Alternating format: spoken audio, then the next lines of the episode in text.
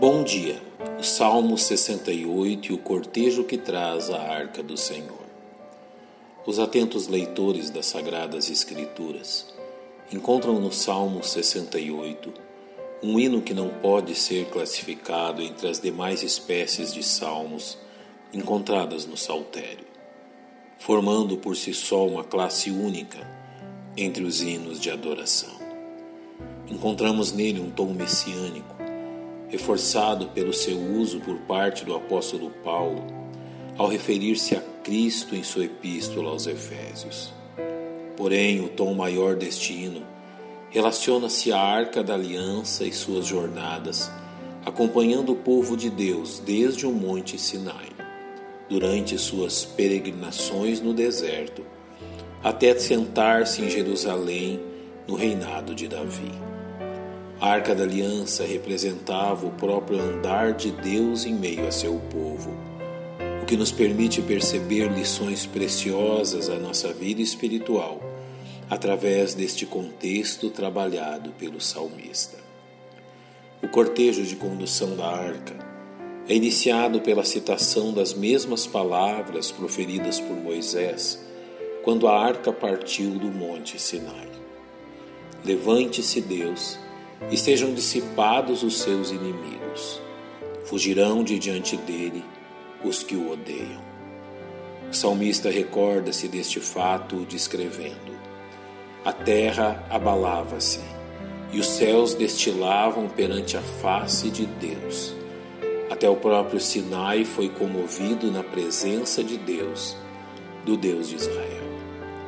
A visão da arca sagrada em movimento sugere os períodos quando o Senhor se levanta e age, significando para seus inimigos destruição e dispersão, mas para os justos, alegria e regozijo. Este contraste fica ainda mais exposto ao reconhecer a atitude de Deus para com os justos, como pai de órfãos e juiz de viúvas.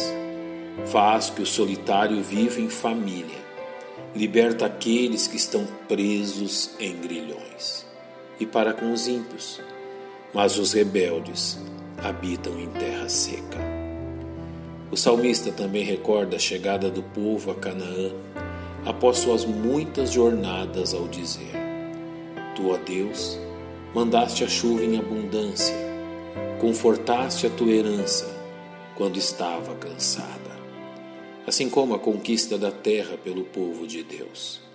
Reis de exércitos fugiram à pressa, e aquela que ficava em casa repartia os despojos.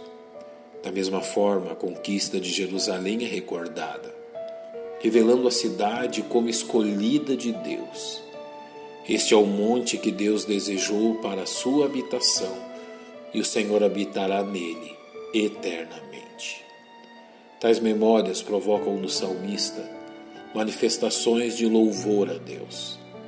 Bendito seja o Senhor, que de dia em dia nos carrega de benefícios, o Deus que é a nossa salvação.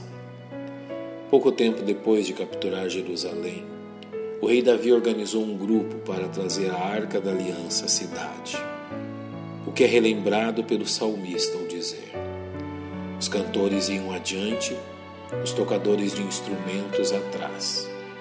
Entre eles, as donzelas tocando adufes. Conforme a arca entra no tabernáculo, o povo de Deus eleva suas orações e canções, convidando todos os habitantes da terra a louvarem ao Senhor. Reinos da terra, cantai a Deus, cantai louvores ao Senhor. Suas palavras transmitem o sentido da grandeza e magnificência de Deus, aquele que vai montado sobre os céus dos céus, que existiam desde a antiguidade. Eis que envia a sua voz, dá um brado veemente, assim como reconhecimento de seu poder. Atribuir a Deus fortaleza, a sua excelência está sobre Israel e a sua fortaleza nas mais altas. A contemplação de tão magnífico cortejo não poderia se encerrar de outra forma, senão glorificando e exaltando a este grandioso Deus a dizer: Ó oh Deus, tu és tremendo, bendito seja Deus. Pai, nós te louvamos por estas palavras que nos recordam da tua grandiosidade e do teu poder. Te agradecemos em nome de Cristo, nosso Salvador. Amém. Que Deus os abençoe.